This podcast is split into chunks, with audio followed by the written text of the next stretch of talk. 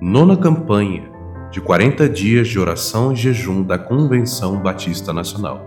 Renovação e quebrantamento. 27 dia. A incredulidade impede o avivamento.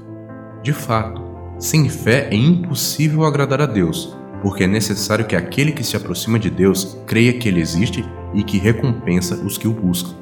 Hebreus 11, 6 a Bíblia, de capa a capa, é um livro de promessas que se cumpriram e se cumprirão. Em Hebreus 11, lemos as histórias dos chamados heróis da fé. Foram pessoas que viveram o sobrenatural por estarem na dependência total de Deus. A igreja anseia pelo avivamento. Ela ora, chora e clama por um mover sobrenatural do Espírito.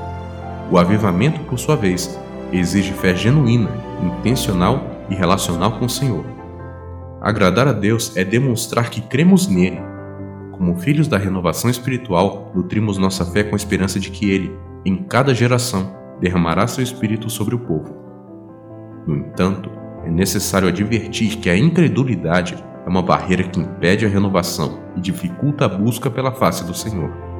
A incredulidade é sorrateira e conquistou o coração do homem contemporâneo, impedindo dessa forma o avivamento.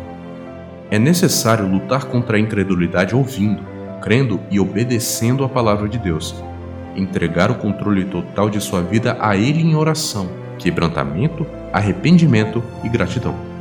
Essas práticas reforçam a fé e produzem intensa paz interior.